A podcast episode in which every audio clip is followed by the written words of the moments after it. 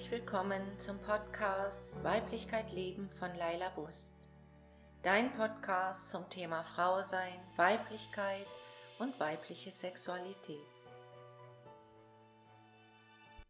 Ja, hallo, liebe Frauen, liebe Zuhörerinnen und vielleicht auch Zuhörer. Heute bin ich mit dem Thema da, wenn die Verliebtheit nachlässt ist die Beziehung noch lange nicht zu Ende. Tipps, wie du eine erfüllte und glückliche Partnerschaft leben kannst.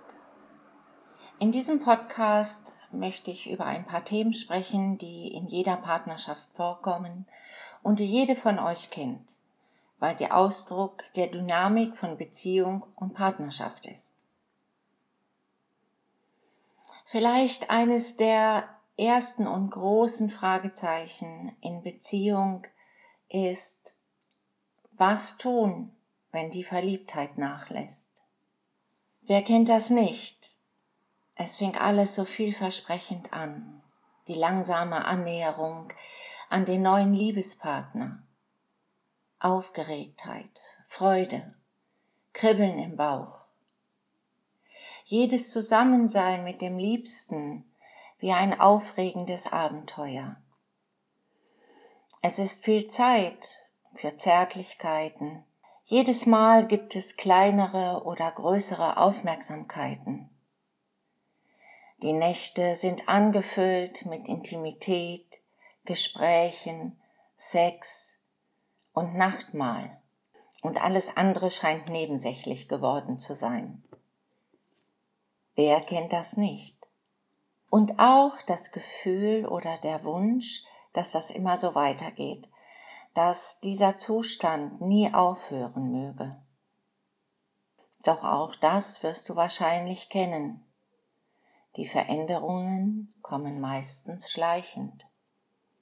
Das Kribbeln im Bauch beim Gedanken an den Liebsten lässt nach, die Aufmerksamkeiten werden weniger. Erste Irritationen tauchen vielleicht auf, wenn der Partner nicht wie erwartet reagiert. Im Laufe der Beziehung kommen dann auch Enttäuschungen dazu. Du fühlst dich manchmal vielleicht sogar zurückgesetzt oder auch abgewiesen. In das Gefühl der Vertrautheit drängt sich immer mehr ein Gefühl von Disharmonie. In die Nähe, in die Intimität und Nähe kommt immer öfter auch ein Gefühl von Befremden, Distanz. Der kritische Blick am anderen nimmt zu und scheinbar nichtige Kleinigkeiten reichen aus, um zu streiten. Für viele ist dies der Zeitpunkt, die Beziehung immer mehr in Frage zu stellen. Und für diejenigen, die wenig Erfahrung mit Beziehung haben, weil sie noch jung sind oder sehr freiheitsliebend, ist dies womöglich auch bereits der Zeitpunkt, sich wieder zu trennen. Ein weiteres Fragezeichen für viele in Beziehung ist sicherlich auch, warum erotische Momente mit den besten Absichten immer mal wieder schieflaufen. Das kennst du sicherlich auch. Du hast alles für einen schönen, sinnlichen Abend zu zweit vorbereitet. Du bist frisch geduscht, hast dein Lieblingsparfüm angelegt, bist in ein neues Kleid geschlüpft und hast ein wundervolles Candlelight-Dinner kreiert. Du hast alles so arrangiert, dass es ein zauberhafter Abend wird mit deinem Liebsten.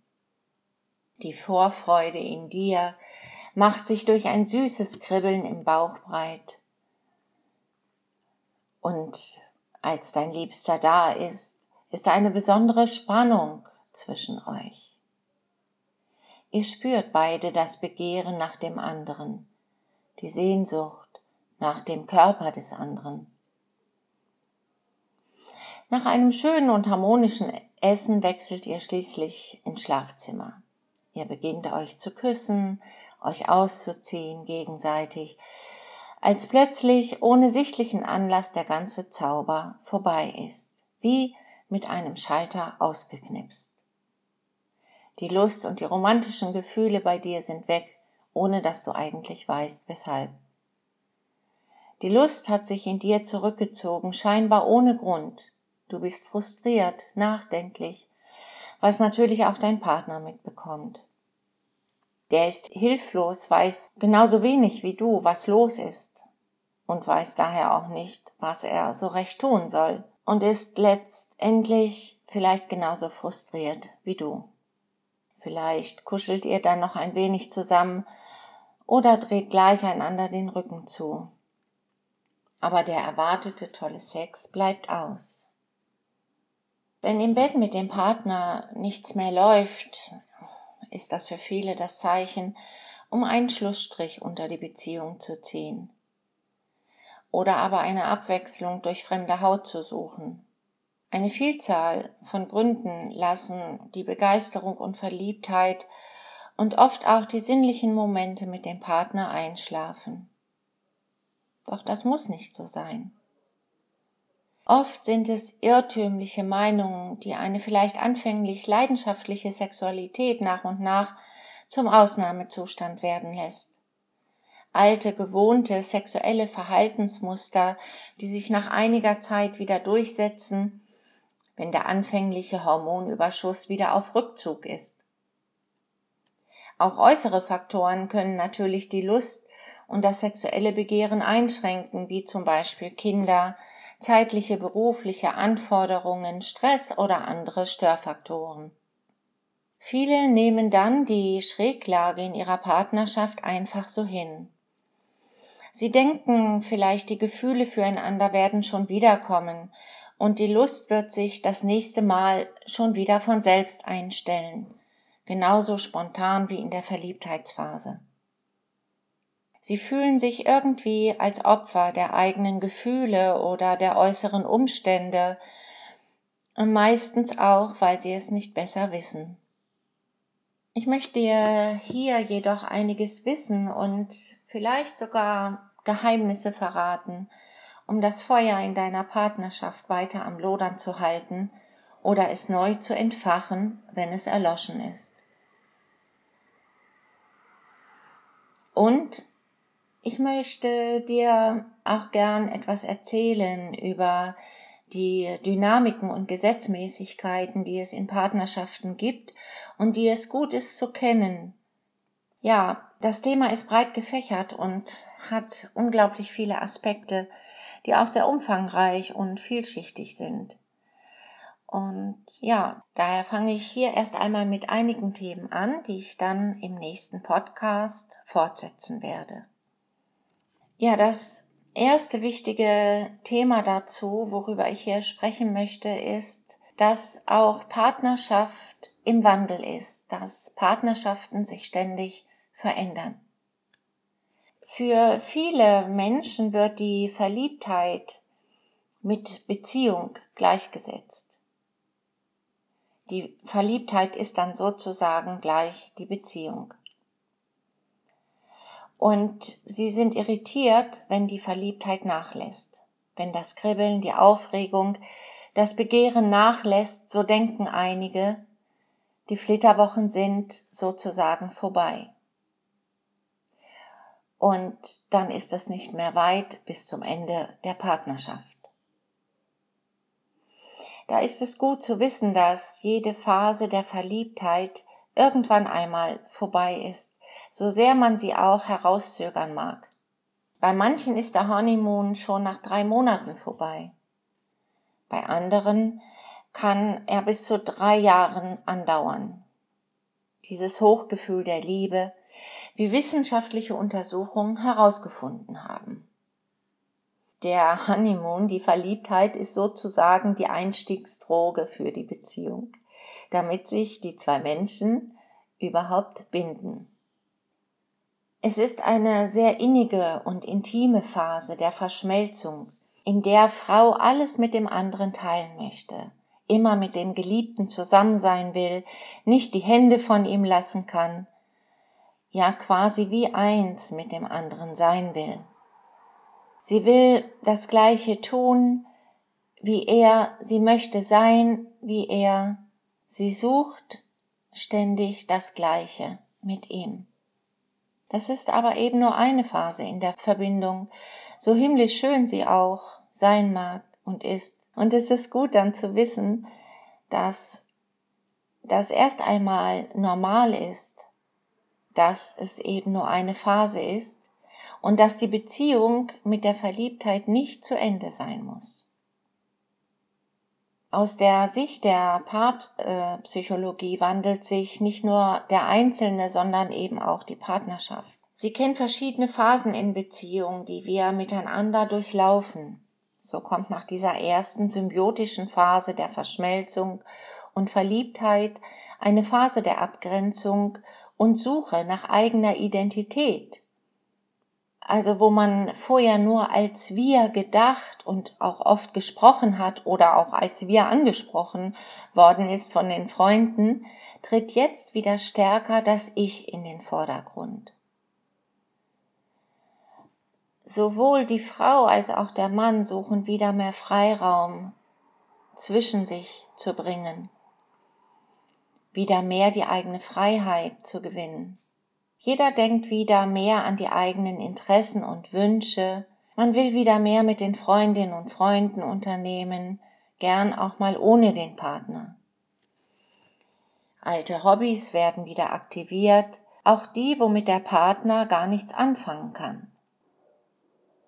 In der Paarpsychologie wird dies als eine ganz normale und wichtige Phase anerkannt, in der das Streben nach Autonomie und die Abgrenzung vom Partner sogar als notwendiger Entwicklungsschritt gesehen wird. Mehr Distanz sucht der Mann durch Rückzug beim Handy oder den Laptop oder indem eigene Hobbys und Freunde wieder wichtiger für ihn werden. Frauen unternehmen wieder häufiger was mit Freundin und gehen auch verstärkt ihren Interessen nach. Gerade aber, wenn diese Phase nicht bewusst erlebt wird und auch nicht mit dem Partner kommuniziert wird, grenzen sich Frauen gern einmal ab, auch indem sie einen Streit initiieren oder sich sexuell zurückziehen. Das ist für dich vielleicht überraschend und du kannst das nicht glauben. Ich will doch gar nicht streiten. Streiten ist hässlich. Ich möchte doch weiterhin meinem Partner nahe sein und ihn auch nicht verletzen. Und wenn ich doch einmal streite, dann habe ich auch immer einen triftigen Grund. So argumentierst du vielleicht. Ja klar, das stimmt wahrscheinlich auch alles, was du jetzt anführst. Doch wenn du das nächste Mal wieder streitest, beobachte dich einmal. Wenn du den Grund oder Anlass des Streits mal beiseite lässt, dann wirst du vielleicht feststellen können, dass du durch den Streit Distanz zwischen dir und deinem Partner bringst.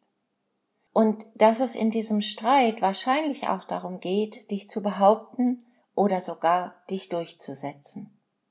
Und wenn du ehrlich bist, wirst du sicherlich auch erkennen, dass man den Grund, das wichtige Thema, weshalb ihr streitet, eigentlich auch auf andere Art kommunizieren kann. Wenn du diesen Streit einmal so betrachtest, dann verstehst du vielleicht, dass Streiten oder auch sexueller Rückzug ein Mittel sind, mit dem du zu deinem Recht kommen willst. Du willst dein Ich finden und stärken nach einer Phase, in der es nach deinem Gefühl vielleicht untergegangen ist oder sich sogar aufgelöst hat. Die Stärkung des eigenen Ichs läutet dann auch die nächste Phase in der Partnerschaft ein, den Machtkampf. Hier gilt vor allem, wer behauptet sich, wer setzt sich durch, wer ist stärker und wer ist schwächer in der Beziehung, wer hat das Sagen, ist der Bestimmer oder die Bestimmerin. In dieser Phase des Machtkampfs können aber auch Grenzen und Regeln geklärt werden. Das Ausbalancieren der Kräfte kann zu einem neuen Ausgleich führen und der Wunsch, wieder Harmonie mit dem anderen zu erleben, zu einem bewussten Miteinander führen. Eure Rollen und Aufgaben in der Partnerschaft können neu gefunden und benannt werden. Diese Phase kann demnach sehr wertvoll sein, wenn sich Frau als auch Mann vielleicht zum ersten Mal mit ihrer geschlechtlichen Identität und Rolle in der Partnerschaft auseinandersetzen. Denn im Zeitalter des Gender Mainstream, in dem jegliche geschlechtliche Identität nihiliert wird, ist der Machtkampf der Geschlechter vorprogrammiert. Der Schauplatz ist dann nicht mehr nur die öffentliche Bühne, sondern auch die private der Partnerschaft. So führt diese Phase der Abgrenzung und Autonomie denn auch für nicht wenige Paare real zur Trennung. Sie sagen sich, wir passen nicht zusammen, wir haben zu unterschiedliche Interessen, wir streiten nur noch. Oder sie fühlen sich vom anderen dominiert, nicht gesehen und nicht verstanden. Sie denken vielleicht, um sich selbst treu bleiben zu können, müssen sie sich trennen. Vielen scheint in dieser Phase die Liebe abhanden gekommen zu sein und sie verabschieden sich, um dem Kick der romantischen Verliebtheitsphase hinterherzujagen. Oder weil sie meinen, der Honeymoon sei die wahre Liebe und die sei jetzt vorbei. Einige wenige bleiben in der Beziehung, ziehen sich aber innerlich zurück und überlassen die Beziehung sich selbst, die dann meist in Stagnation und Hoffnungslosigkeit verödet. Wieder andere sehen fortan in ihrem Partner mehr den, den Gegner als den Partner und führen einen aussichtslosen Kampf, bei dem es nur Verlierer gibt. Es gibt natürlich auch noch andere Ausdrucksformen in dieser Autonomiephase, die ganz unterschiedlich eben ihren Ausdruck finden können. Der Mann zieht sich in sein Arbeitszimmer vor den Computer zurück, die Frau sucht sich einen neuen Lover, der ihr neue Bestätigung gibt, die Frau verweigert den Sex mit dem eigenen Mann und der Mann intensiviert seine Hobbys und seinen Sport, oder zieht sich Pornos rein, um nicht fremdgehen zu müssen.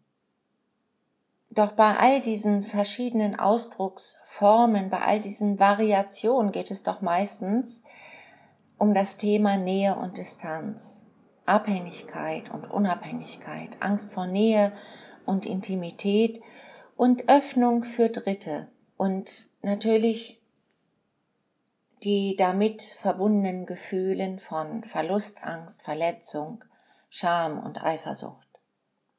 Was kannst du tun, wenn du dich möglicherweise gerade in solch einer Phase der Abgrenzung oder Krise in deiner Partnerschaft befindest?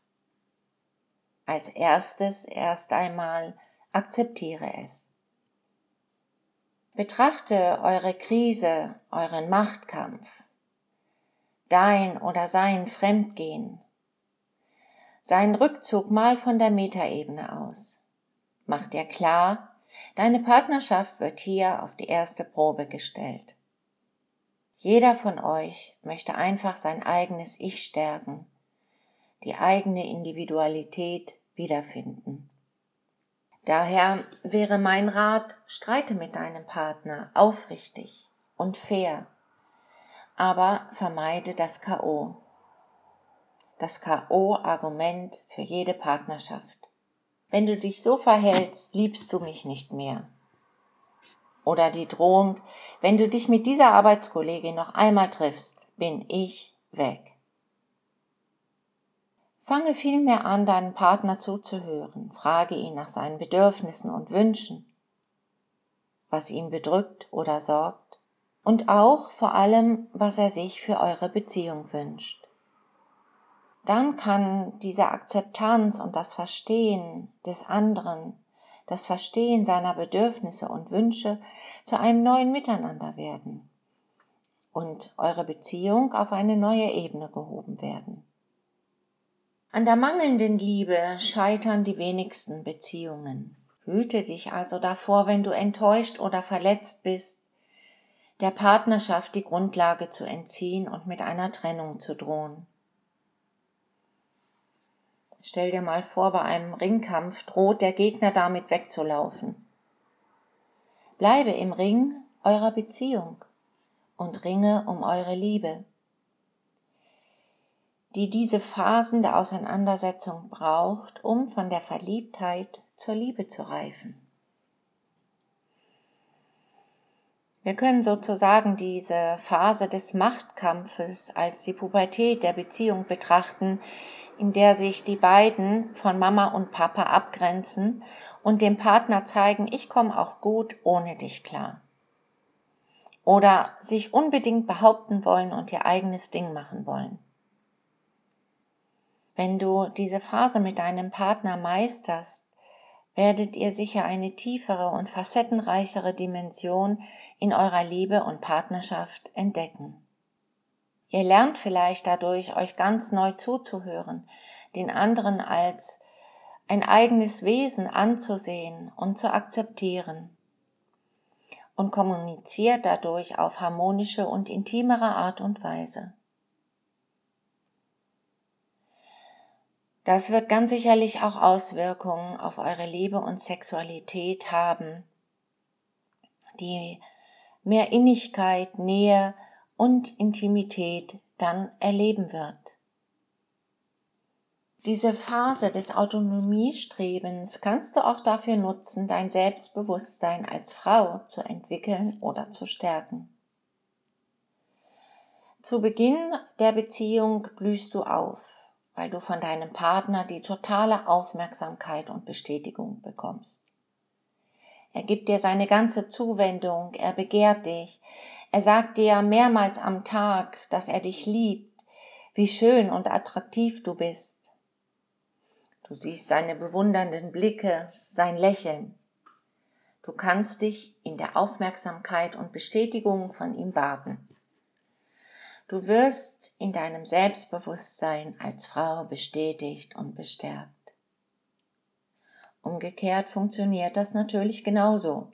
Auch du bestätigst durch deine Liebe und dein Begehren deinen Partner in seinem Selbstbewusstsein als Mann. Dein Aufblühen, dein Selbstbewusstsein bemerken natürlich auch andere. Sie sehen dein inneres Strahlen, deinen aufrechten, stolzen Gang, das Lächeln, das deine Lippen umspielt und machen dir Komplimente. Das verstärkt natürlich weiter dein Selbstwertgefühl. Wenn wir verliebt sind, ist es so damit gar nicht so ungewöhnlich, dass sich noch jemand anderes in uns verliebt, weil wir so eine tolle Ausstrahlung haben, so selbstbewusst und liebenswert dann sind.